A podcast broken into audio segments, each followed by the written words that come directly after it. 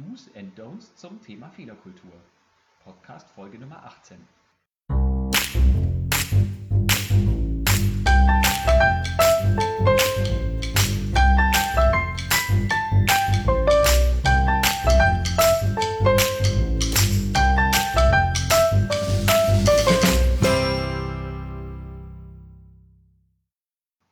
Guten Morgen, hallo oder guten Abend. Je nachdem, wann Sie diese Folge hören, heiße ich Sie ganz herzlich willkommen zu einer neuen Episode des Podcasts Qualitätsmanagement on Air.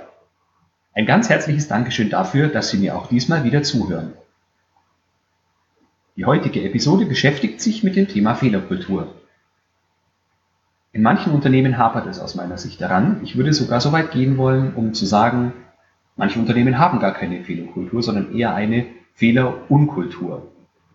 Auf die Idee, diesen Podcast zu machen, bin ich gestoßen, als ich ein kleines Taschenbuch gelesen habe mit dem Titel Lernen aus Fehlern, wie man aus Schaden klug wird von Elke im Schüttelkopf. Allerdings soll dieser Podcast hier jetzt nicht einfach nur eine Rezension des Buches sein oder ein Herunterschreiben der Ideen, die Frau Schüttelkopf dabei äußert, sondern meine ganz eigenen Ideen zum Thema Fehlerkultur. Ich habe auch einen Blogartikel dazu geschrieben, der zeitgleich mit, dem, äh, mit diesem Podcast online geht und liste darin für eine positive und eine negative Seite jeweils vier Argumente auf, wie wir positiv mit Fehlern umgehen sollten, beziehungsweise genau umgekehrt, wie wir nicht mit Fehlern umgehen sollten. Weil ich finde, dass es einen sehr guten Einstieg bietet, möchte ich allerdings das Vorwort des kleinen Buches von Frau Schüttelkopf kurz vorlesen. Fehler passieren. Sie sind ein Teil unseres Alltags und trotzdem bringen sie uns immer wieder schnell aus dem Gleichgewicht. Eigene Fehler sind uns oft peinlich. Manchmal ärgern sie uns über Jahre. Auch den Missgeschicken anderer begegnen wir meist mit wenig Verständnis. Schnell gehen die Emotionen hoch, werden Schuldige gesucht und Vorwürfe gemacht. Es gibt viele Möglichkeiten, auf Fehler zu reagieren. Nur wenige von ihnen sind geeignet, Fehler nachhaltig abzustellen und für die Zukunft zu vermeiden. Nur dort, wo ruhig und sachlich mit Fehlern umgegangen wird, können alle Beteiligten aus dem Schaden, der entstanden ist, klug werden. Nur in einer positiven Fehlerkultur können alle Beteiligten aus Fehlern lernen. Das Buch verlinke ich natürlich in den Show Notes für all diejenigen, die es sich kaufen möchten. Beginnen möchte ich meine Auflistung mit einem kleinen Zitat oder einem Ausspruch, wobei ich nicht weiß, von wem dieser Ausspruch kommt. Und zwar lautet der, Lernen ist die einzige Möglichkeit, um aus Fehlern Erfolge zu machen finde, da steckt viel Wahres daran, denn die meisten Menschen, die Erfolge zu feiern haben, haben vorher ganz, ganz viele Fehler machen müssen. Und ganz selten passiert es, dass wir gleich äh, ja, vollen Erfolg verbuchen können, ohne jemals irgendeinen Fehler gemacht zu haben. Das funktioniert me meistens nur dann, wenn wir Dinge von anderen Menschen kopiert haben und somit in deren Fehler nicht noch einmal machen mussten. Ich fange in meiner Auflistung mit den negativen Seiten an, also Dinge, die Sie vermeiden sollten, wenn Sie eine positive Fehlerkultur in Ihrem Team entwickeln möchten. Erster Punkt, den ich nenne, ist Ignoranz. Sie sollten also Fehler, die Ihnen oder anderen Menschen passieren, nicht einfach ignorieren, denn dadurch erhöhen Sie das Risiko, dass diese Fehler erneut passieren. Vielmehr sollten Sie über Maßnahmen nachdenken, wie Sie diesen Fehler eben für die Zukunft vermeiden können. Und zwar nicht nur die Person, die den Fehler gemacht hat, sondern auch andere Menschen. Zweiter negativer Punkt ist Bestrafung. Ich halte Bestrafung nach begangenen Fehlern deshalb für falsch, weil wir meistens dadurch erreichen, dass äh, Kreativität vermieden wird. Wenn wir Probleme lösen möchten, brauchen wir dafür Kreativität. Wenn wir kreativ sein, bedeutet das, dass wir Dinge tun, die wir vorher gegebenenfalls noch nie oder noch nicht genau so gemacht haben, wie wir es jetzt vorhaben. Und das bedeutet natürlich, dass dabei auch Fehler passieren können. Wenn wir Fehler bestrafen und Menschen, die Fehler potenziell begehen könnten, wissen das, dann werden sie alles dafür tun, um diese Fehler zu vermeiden. Das heißt, sie sichern sich entweder Dutzende Male ab, wodurch Kreativität natürlich auch verloren geht, oder sie wagen sich überhaupt nicht mehr aus ihrem Schneckenhaus und sie erreichen auch wiederum nichts. Dritter Punkt ist Vertuschen.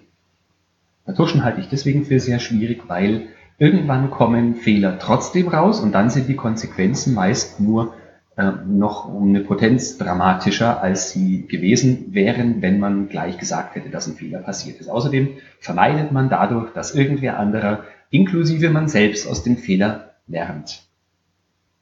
Vorletzter Punkt auf der Negativseite. Null Fehler fordern. Der Punkt ist hier nicht, dass wir Fehler nicht vermeiden sollten, sondern wenn wir rundweg Null Fehler fordern, von unserem Team und von uns selbst, dann kann das dazu führen, dass wir tatsächlich auch null Fehler bekommen. Und zwar aus zwei Gründen. Der erste Grund kann sein, dass die Leute dann wirklich, wie vorhin beim Thema Kreativität, sich einfach nichts mehr trauen und dadurch tatsächlich keine Fehler mehr passieren. Der wahrscheinlichere Grund ist allerdings, dass Fehler, die passieren, dann ganz einfach nicht mehr, ähm, ja, nicht mehr offen kommuniziert werden. Sind wir wieder beim Thema Vertuschen. Also die Fehler, die passieren, äh, werden dann so vertuscht, dass sie wirklich überhaupt gar nicht mehr ähm, rauskommen oder erst sehr viel später rauskommen, siehe Abgasskandal bei VW beispielsweise. Und diese beiden Punkte führen eben zu entweder geringerer Leistung und Kreativität oder zu einem nachträglichen großen Schaden, der dem Unternehmen oder unserem Team entstehen kann. Der letzte negative Aspekt, auf den ich eingehen möchte, heißt belächeln. Und zwar ganz einfach, wer über Fehler anderer lacht, hat nicht verstanden, was Fehlerkultur bedeutet. Diese Person hat offensichtlich auch kein Interesse daran, dabei mitzuhelfen, dass Fehler, die einer einzelnen Person passieren, dem ganzen Team in Zukunft erspart bleiben durch entsprechende Maßnahmen. Kommen wir zur positiven Seite. Manche Dinge werden sich hier jetzt wiederholen, weil sie ähm, ja, in gewisser Hinsicht die Umkehrung der vorherigen negativen Dinge darstellen. Zwar lautet der erste Aspekt Verstehen. Wenn wir Fehler begangen haben oder jemand anderer einen Fehler begangen hat, dann müssen wir die Ursachen und die Konsequenzen genau verstehen, denn das hilft uns bei der Vermeidung in Zukunft. Also ähm, ich empfehle dabei auch immer zu trennen zwischen der Ursache des Fehlers und der, den Konsequenzen des Fehlers. Wir müssen das deswegen unterscheiden, weil äh, wenn wir nur die Konsequenzen behandeln, also kurzfristig agieren, dann bedeutet es nicht, dass wir den Fehler für die Zukunft vermeiden können. Wir müssen deswegen der, der Ursache nachgehen und das Übel in Anführungsstrichen an der Wurzel packen, um zu verstehen, wie wir es künftig denn vermeiden können, dass derselbe Fehler nochmal passiert.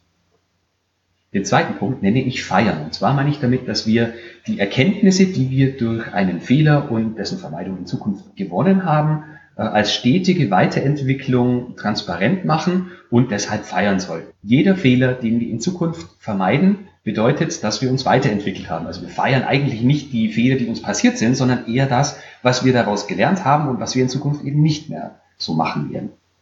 Große Erfinder beispielsweise, die haben erst ganz viele Fehlschläge hinnehmen müssen, um dann herauszufinden, wie das, was sie eigentlich vorhatten, tatsächlich funktioniert oder die sogar was ganz anderes herausgefunden haben bei den Dutzenden, Hunderten oder gar Tausenden Fehlern, die sie gemacht haben.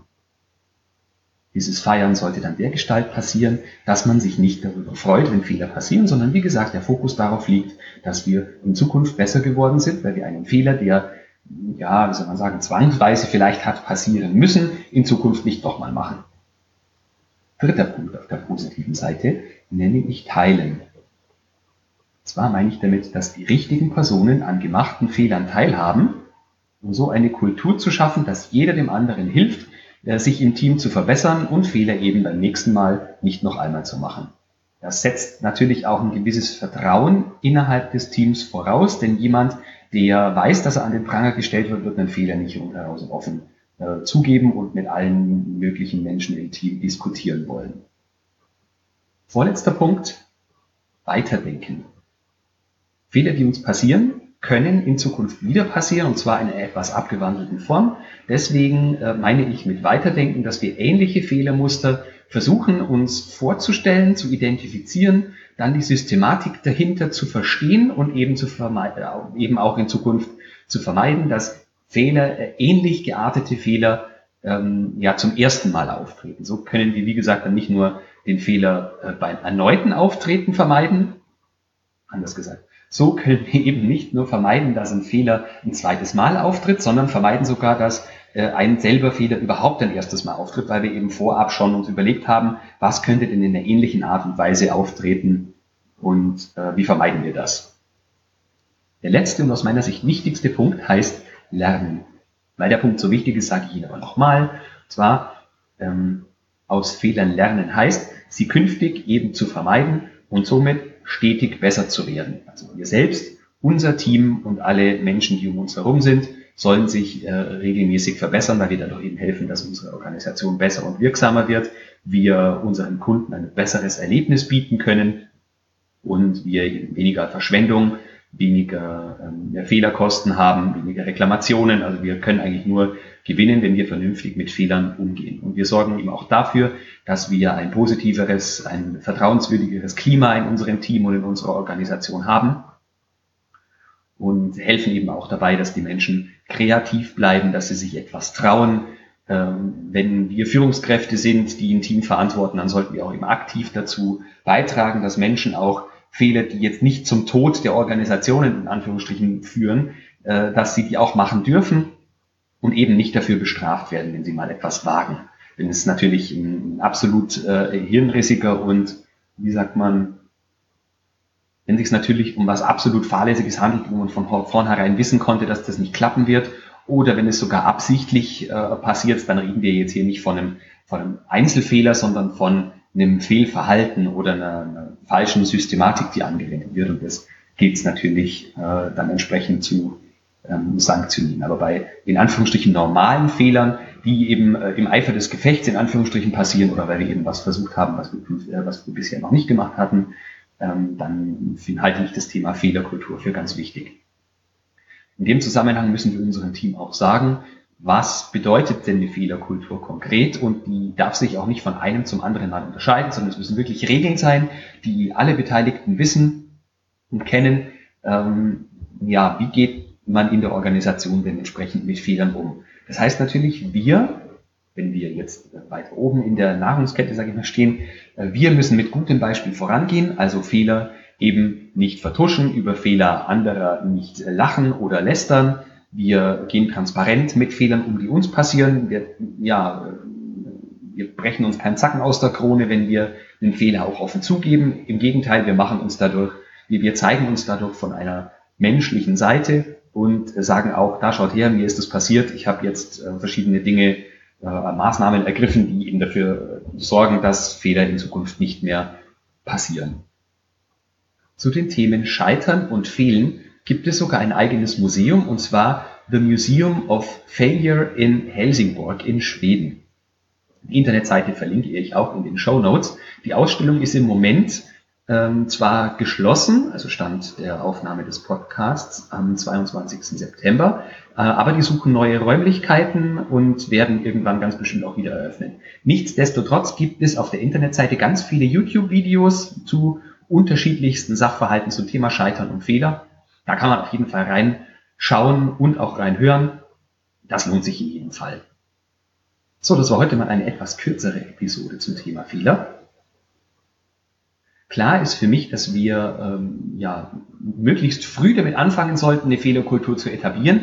Allerdings wird es etwas dauern, bis die Menschen in unserem Team Vertrauen dazu gefasst haben, wenn sie es bisher eben nicht tun konnten. Und es ist eine Sache, die wachsen muss und die auch beiderseitig von denjenigen, die Fehler machen und denjenigen, denen Fehler eben auffallen oder die sie zugeben sollen oder die ja auf Fehler stoßen. Ich finde es sehr wichtig, dass beide Seiten, einerseits diejenigen, die Fehler machen und zugeben, andererseits diejenigen, denen Fehler auffallen und diese vielleicht ja, kritisieren oder anzeigen, äh, dass die Fehlerkultur beiderseits besteht. Also da beide transparent sind, positiv damit umgehen und eben die oben genannten, die acht, äh, ja, vorher genannten Punkte beherzigen, beziehungsweise diese Fehler eben nicht machen. Also lächeln, null Fehler fordern, vertuschen, bestrafen und ignorieren, sondern eher die positiven Seiten daraus äh, also verstehen, warum Fehler passiert sind und welche Konsequenzen sie haben, dann die Fehler bzw. den Erkenntnisgewinn daraus feiern, teilen im Team, weiterdenken und lernen. Die einzelnen Aspekte habe ich in Form einer Infografik zusammengetragen, die, wie gesagt, auf dem Blog äh, zeitgleich mit diesem Podcast erscheinen. Auch das finden Sie dann in den Show Notes. Wie immer finden Sie die Show Notes unter www.q-enthusiast.de Schrägstrich Podcast Schrägstrich Folge 018 für die 18. Folge. So, das war's mal wieder für heute. Herzlichen Dank fürs Zuhören. Beim nächsten Mal geht es um meine fünf größten Fehler im Qualitätsmanagement. Hören Sie auch dann wieder rein und denken Sie immer daran, Qualität braucht kluge Köpfe, so wie Sie.